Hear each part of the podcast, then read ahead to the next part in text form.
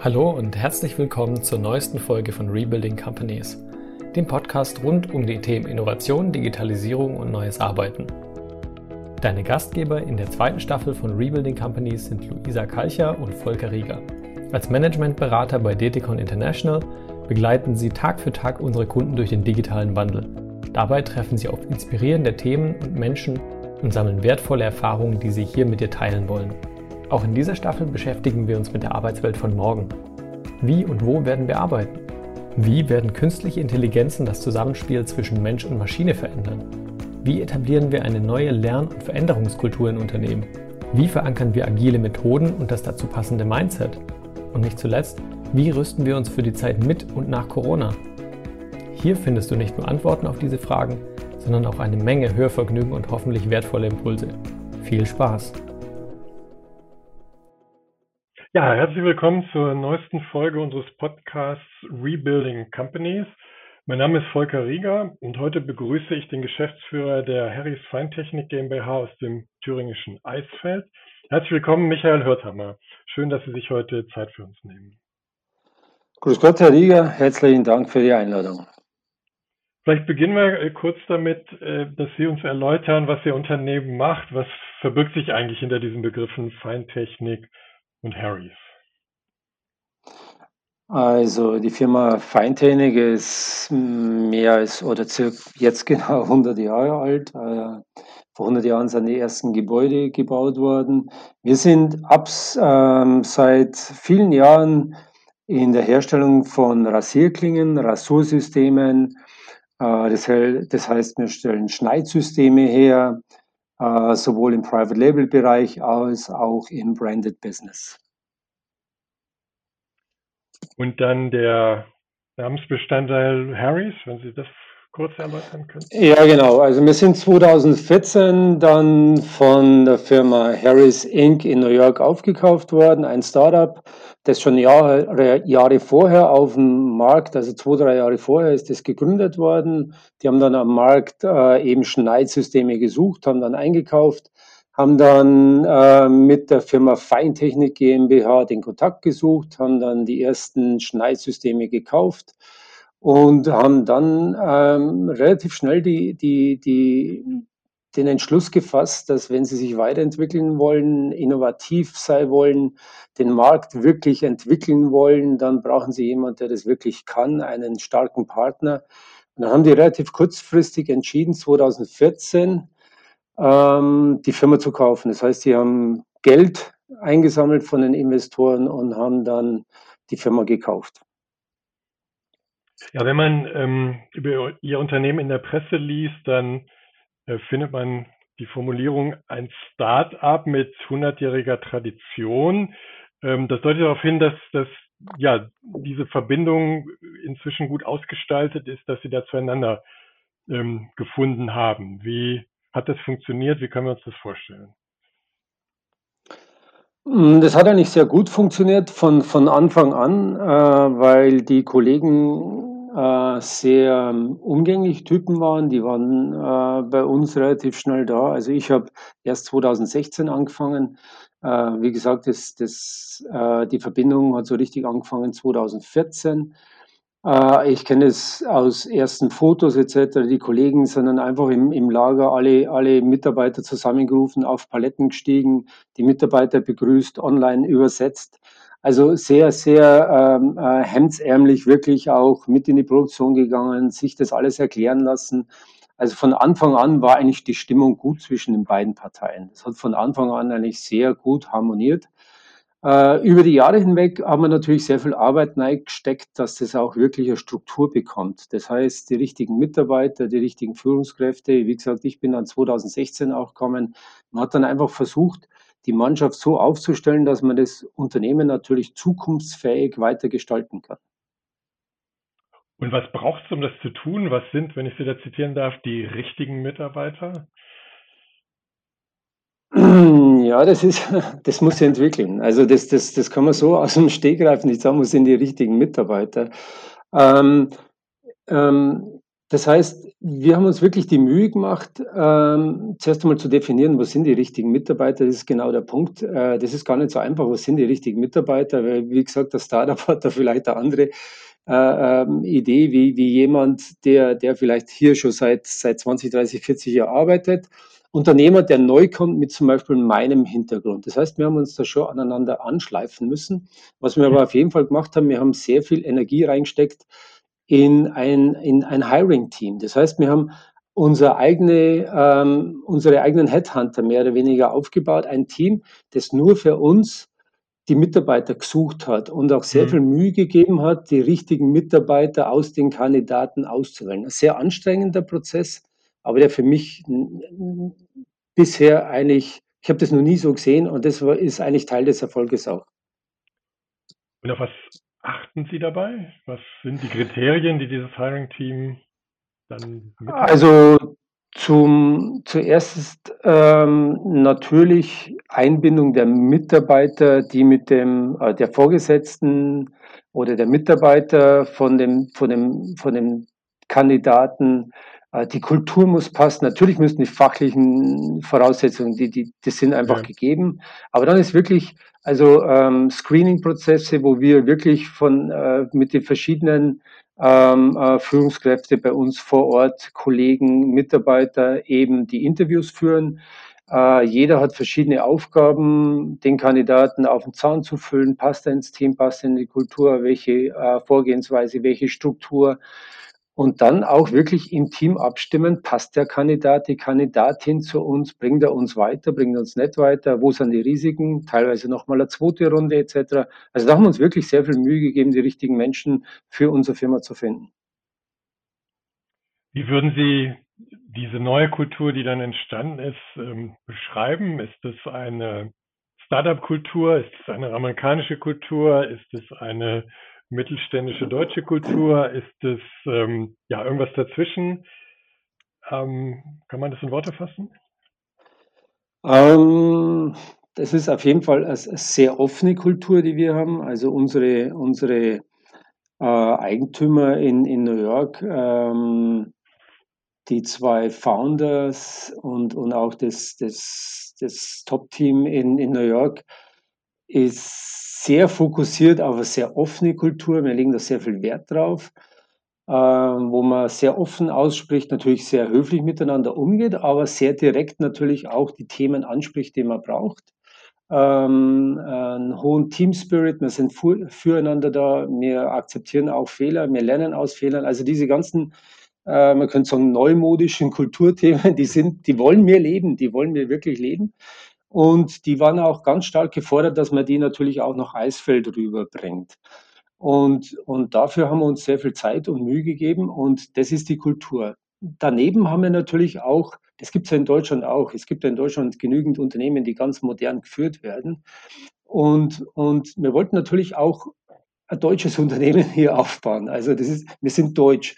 Äh, das heißt Thüringen, Ostdeutschland. Das heißt, wir, wir werden nicht funktionieren wie ein Startup in Soho. Das funktioniert einfach nicht. Wir sind ein Produktionsbetrieb. Das heißt, man versucht schon, diese Kultur da reinzubringen, aber trotzdem ein Produktionsbetrieb zu bleiben. Und das ist eine spannende Aufgabe und das, glaube ich, ist uns ganz gut gelungen. Ja, ähm, das äh, klingt spannend und, und äh, ja, der Erfolg gibt Ihnen äh, recht. Ähm, Sie haben ja in Ihrer Vita auch schon andere Unternehmen äh, kennengelernt und äh, ich finde das so spannend und so heißt ja auch unser Podcast hier Rebuilding Companies. Also wir haben sehr viel eben mit Unternehmen zu tun, gerade in Deutschland, die eine sehr lange Tradition haben, die aber in der aktuellen Zeit vor vielen Transformationsherausforderungen stehen. Nehmen wir die Automobilindustrie, nehmen wir die Energiewirtschaft. Und da sind ja nicht immer die, die Prognosen äh, äh gut. So von daher so aus, aus Ihrer Erfahrung, ähm, bei Harrys, bei der Feintechnik GmbH oder auch anderweitig. Äh, Ihnen scheint es gelungen zu sein. Was, worauf kommt es an, wenn man das Alte bewahren will oder auf das Alte aufsetzen will, aber dann doch in diese neue Welt eintritt und da Erfolg haben will? Okay, also das sind für mich eigentlich so, so, so zwei Themen. Das eine ist mehr das, die, die strukturellen Veränderungen, die man macht. Und die, das zweite ist wirklich, mit welcher Vision, mit welcher Idee geht man da rein. Und Und die Idee ist eigentlich so, wie bringe ich dann die Mitarbeiter dahinter? Und die Struktur ist, wie bilde ich das ab, dass, denn, dass das Ganze dann wirklich auch zum Leben kommt? Ähm, also für mich ist, ist, ist einfach die Idee, jeder Mitarbeiter ist irgendwo Chef im Unternehmen für seinen Bereich. Und ob das eine kleine Maschine ist, ob das, ob das äh, SAP-Prozess ist, ob das jemand im Einkauf ist, ist vollkommen egal. Derjenige, der irgendwo sitzt im Betrieb, der ist Chef an dem, was er macht und, und verantwortet es auch. Das heißt in erster Linie natürlich, die ersten paar Jahre fängt man natürlich ganz oben an, nicht ganz unten, ähm, weil man zuerst die Top-Führungskräfte im, im, im Werk, im Unternehmen abholen muss. Das heißt, ähm, kennt jeder, jeder für jeden Bereich, ob das jetzt HR ist, ob das Einkauf ist, ob das Finance ist, ob das Produktionsleiter ist, ob das R&D ist, ob das ähm, äh, Customer Service ist, kennt jeder seine Objectives, seine Targets, weiß er daraus, ähm, Opportunities zu entwickeln, Losses, kennt er seinen Bereich genügend, um zu entscheiden zu können, wie entwickle ich denn weiter, kennt er seine Fähigkeiten, die er eigentlich hat oder die er bräuchte, um diese Opportunities zu entwickeln? Mhm. und welche Aktionen stellt er sich dann vor, um diese Capabilities, Fähigkeiten zu entwickeln. Das ist, das ist so das Grundgerüst, das ich eigentlich top-down über die letzten Jahre eingeführt habe. Das heißt, mittlerweile ähm, kann jeder seinen Bereich selbstständig führen. Und, und die Frage ist, ist, äh, als ich da reingekommen bin, nach dem Motto, welche KPIs brauchen Sie denn? Äh, welche sind für Sie wichtig? Die Antwort ist für mich relativ einfach. Ich brauche gar keine KPIs.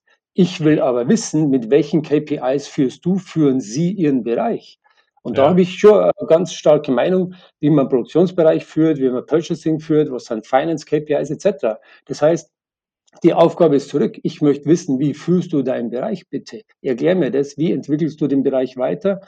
Und so praktisch kleine Geschäftsführer aufbauen über alle Ebenen. Und dahinter dann eine Struktur, die mir eigentlich erlaubt, das ganze System zu coachen, zu strukturieren, zu kommunizieren und auch zu führen. Das, das, das sind eigentlich die, die zwei äh, Teile, die ich hier so mitgebracht habe, eingeführt habe. Und über die Jahre haben wir jetzt diese Organisation entwickelt. Das kann man nicht innerhalb von vier Wochen machen. Also es funktioniert nicht, weil ich muss ja die Mitarbeiter mitnehmen, ich muss ja die Fähigkeiten aufbauen.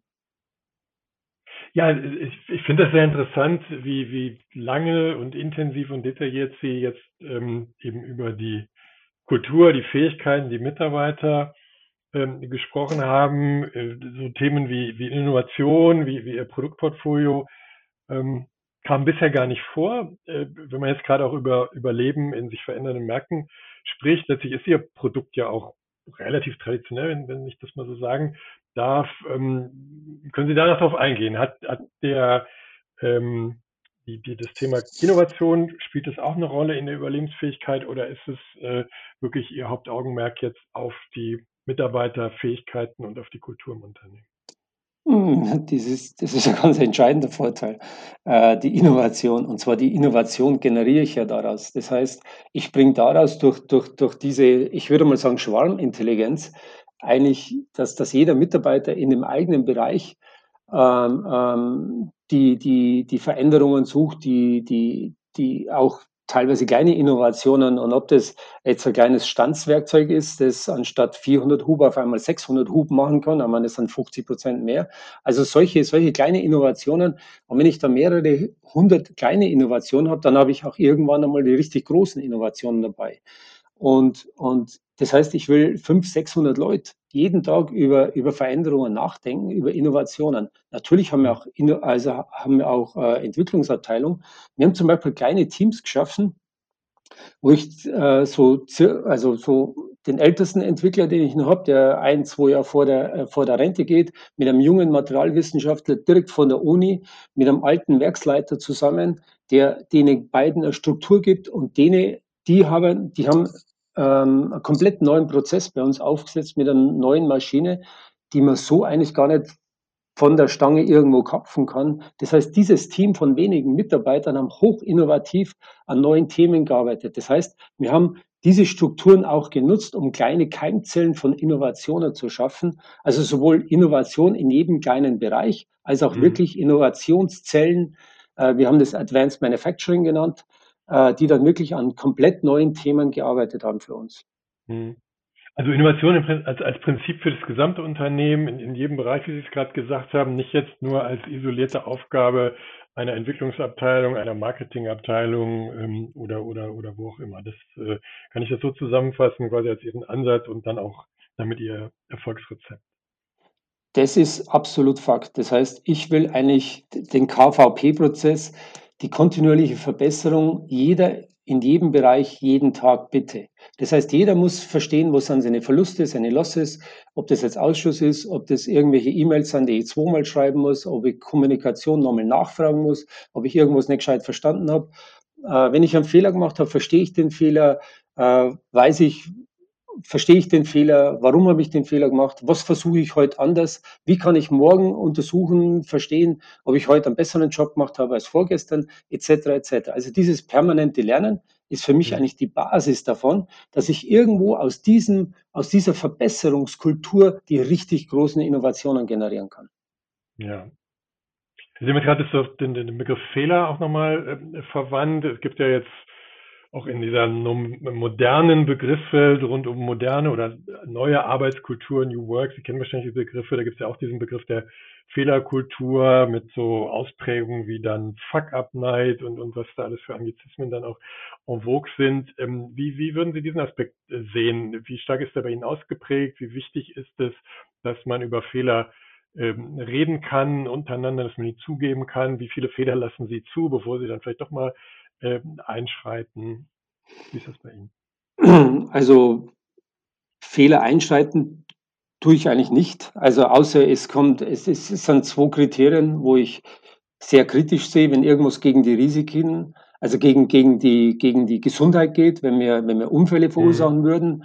Äh, da bin ich spaßfrei, da, da kenne ich ja, kein Pardon, weil das geht nicht. Mitarbeiter müssen immer die Chance haben, genauso gesund heimzugehen, wie es kommen. Und die Qualität. Qualität für unsere Kunden gibt es auch kein, kein, keine Fehlertoleranz. Also das, sorry, das geht nicht. Also da muss ich ein Sicherheitssystem haben, dass da keine Fehler passieren. Alles andere bin ich eigentlich relativ schmerzfrei. Ähm, ich will die Struktur verstehen, wie, wie Mitarbeiter zu Themen, wo, wo, Mitarbeiter zu Entscheidungen kommen, was auszuprobieren.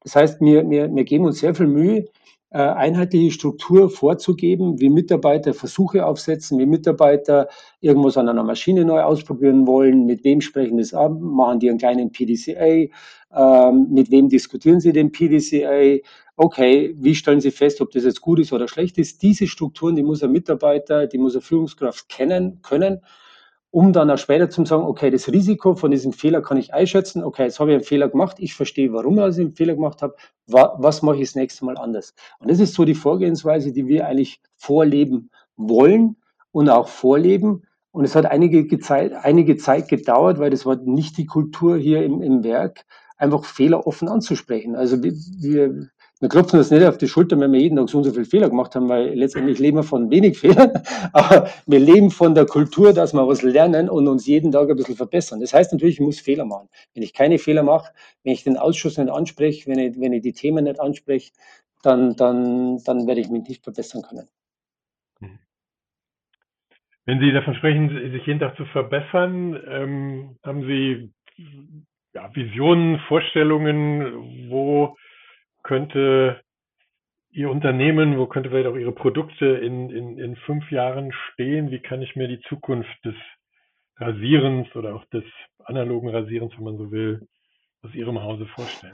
Ja, digital rasieren funktioniert noch nicht.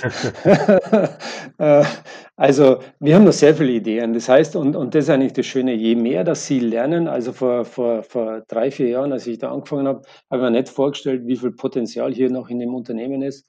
Und das ist eigentlich das Schöne, das ist meine Erfahrung aus anderen Unternehmen.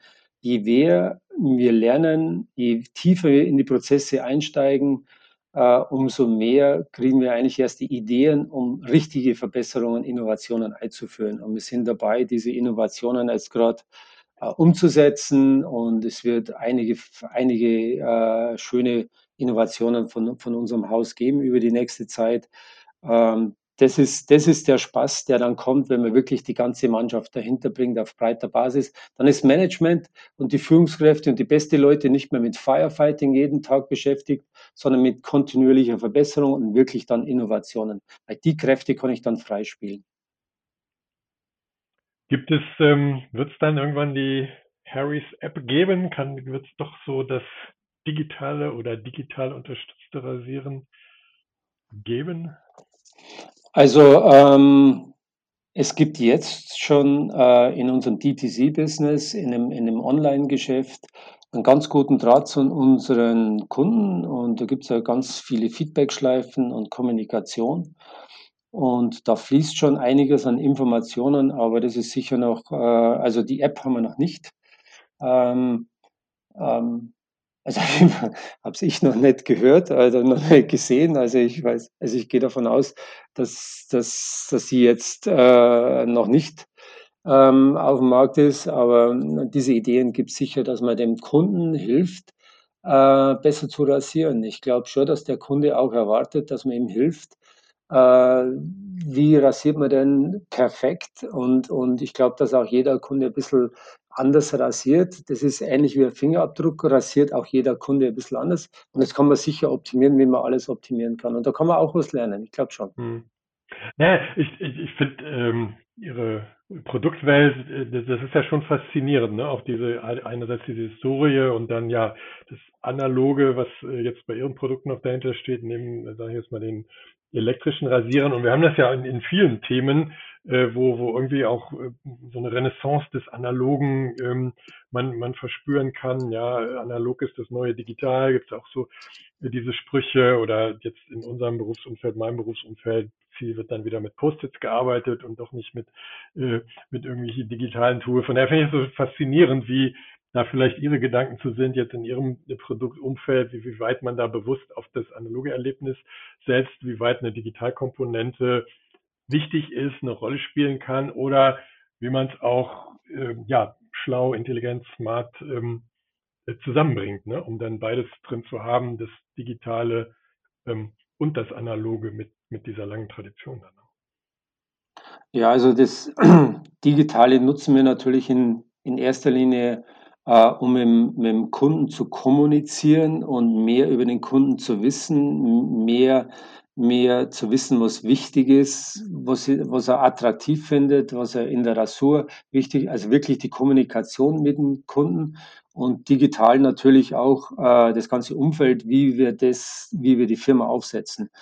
Mhm. Ähm, da sind wir natürlich ganz stark, äh, ob das jetzt, ob, äh, ob das die Betriebssoftware ist etc., da versuchen wir uns natürlich ganz stark ähm, natürlich an dem, an dem ähm, in die Digitalisierung zu nutzen, um besser zu werden. Auf der anderen Seite äh, muss man schauen, dass man nicht, äh, bevor dass man die Prozesse optimiert hat, äh, die Digitalisierung macht und dann äh, schlechte Prozesse auch noch digitalisiert. Damit hat man wenig gewonnen, weil manchmal ist einfach weniger mehr. Das heißt, der, die, die, die, die Kunst ist eigentlich, das Geschäft weniger komplex aufzusetzen, mehr Verantwortung äh, zu den Mitarbeitern zu geben. Und dann kann man die ein oder andere Digitalisierungswelle etc. sparen, beziehungsweise auch wenn die Prozesse so definiert sind, so aufgesetzt sind, so funktionieren, dass die selbstständig funktionieren, dann muss ich weniger digitalisieren etc. Also das ist, das ist immer so die, die, die Frage, wie viel Digitalisierung brauche ich, wie viel nutzt man Digitalisierung,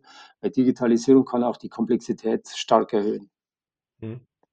Also für mich, ich höre da so raus, äh, doch ein sehr starkes, ich finde es auch sympathisches Plädoyer für den Menschen, für den Mitarbeiter, ja, für das Mitdenken, ähm, und, und auch die Gestaltungskraft ähm, der, der, der Menschen, äh, die bei Ihnen arbeiten und äh, ja, nicht blind äh, ja, jedem Digitalisierungstrend, jeder Digitalisierungswelle äh, äh, nachlaufen. Ist das richtig zusammengefasst?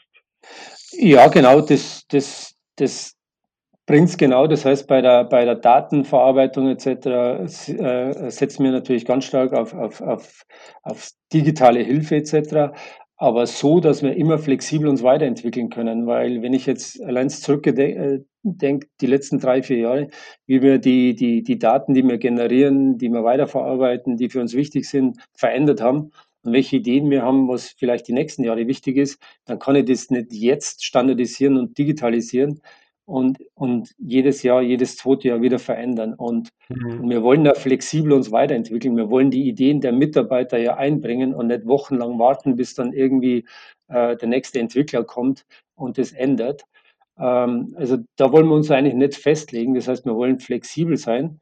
Heißt aber auch, und, und, und das ist für mich auch sehr wichtig, wir haben zum Beispiel für unsere Betriebssoftware und für sehr viele Software Bereiche, die wir einfach im Unternehmen nutzen, auch die Entwickler im Haus. Das heißt, das, der ganze Bereich ist eben nicht outgesourced. Das heißt, wenn wir eine, eine Veränderung haben wollen in unserem, in unserem Betriebssoftware, irgendwie einen Haken hier, irgendwas ausprobieren, irgendeinen Testdaten, setzen Sie Key-User und Entwickler zusammen und zwei, drei Tage, eine Woche später haben wir eine Lösung und können es ausprobieren. Und das ist die Agilität, die ich natürlich auch installieren muss und dafür muss ich Geld ausgeben, aber das bringt man natürlich auch dann die Produktivität relativ schnell wieder. Hm. Kommen wir mal so ein bisschen auf den, den Anfang zurück. Jetzt ähm, Thüringen, Eisfeld, sehr äh, traditionelles Unternehmen, auch aus einer traditionellen Region, Industrieregion in Deutschland, dann diese Verbindung mit äh, einem amerikanischen New Yorker Investor. Ähm, wenn Sie ein bisschen ja, bisschen mal allgemeiner oder mit Abstand auf, auf Deutschland schauen, deutsche Industrie schauen, diesen Standort Deutschland.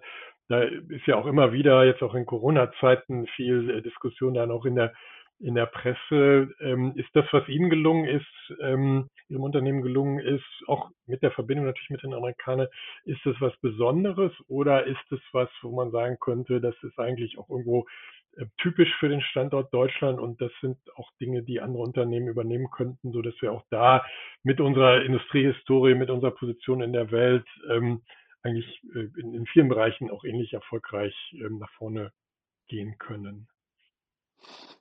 Also ich würde eigentlich genau das bejahen. Ich glaube, äh, Deutschland ist prädestiniert dafür, dass diesen Weg gehen kann, weil ähm, was ich auf jeden Fall dafür brauche, ist, ist, ist eine gebildete Workforce. Also ich brauche eine Workforce, das eine gewisse Kultur mitbringt, äh, ein gewisses äh, ja, liberales Verständnis, wie ich mit Menschen umgehe, äh, wie ich mit Meinungen umgehe. Also Demokratieverständnis hilft auch in einem Betrieb, dass ich einfach offen über Themen diskutieren kann, mir Meinung bilde und dann irgendjemand entweder im Team eine Entscheidung bilde oder ich das so vorbereite, dass jemand anders eine Entscheidung oben drüber kann, äh, bild, äh, trifft oder ich selbst die Entscheidung treffen kann, weil es meine Maschine ist, weil ich den Bereich um, umschauen kann. Also ich brauche schon eine gewisse Fähigkeit von Mitarbeitern, die haben wir in Deutschland, das sehe ich definitiv so. Wir haben, wir haben die ganze Infrastruktur außenrum, wir haben die Maschinenbauer, wir haben die, die, die, die Technologie. Also wir haben auch ein Verständnis von unserem Schulsystem her, auf jeden Fall in, in vielen Ländern oder was ich jetzt so äh, kenne, dass wir einfach auch die Erwartung haben, dass wir permanent uns weiterentwickeln, lernen, dass das in vielen Betrieben jetzt unterdrückt wird, dass, dass ich da 20 Jahre, 30 Jahre den gleichen Job mache. Okay, das machen manche Betriebe so, aber ich glaube, der Mitarbeiter will das eigentlich nicht. Jeder Mitarbeiter ist, ist, ist happy, so, so kenne ich das jedenfalls. Wenn er reinkommt, kann sich einbringen, kann selber Veränderungen mit einbringen, geht, geht heim mit einem, mit einem Gefühl, heute habe ich wieder was geschafft, habe, heute habe ich meinem, meinem Betrieb, meiner Firma geholfen, vielleicht einem Mitarbeiter geholfen, am Kunden irgendeinen Gefallen tun, etc. Das, das positive Erlebnis, glaube ich, will jeder Mitarbeiter mitbringen äh, oder mit, mit, mit nach Hause nehmen. Ich glaube, diese, diese lernende Organisation, dieses Potenzial, die lernende Organisation aufzubauen, wo die Mitarbeiter sich einbringen, ist die Chance, die wir haben in Deutschland. Und ich sehe keinen Grund, dass das nicht jede, jede Firma schaffen kann in Deutschland. Warum nicht?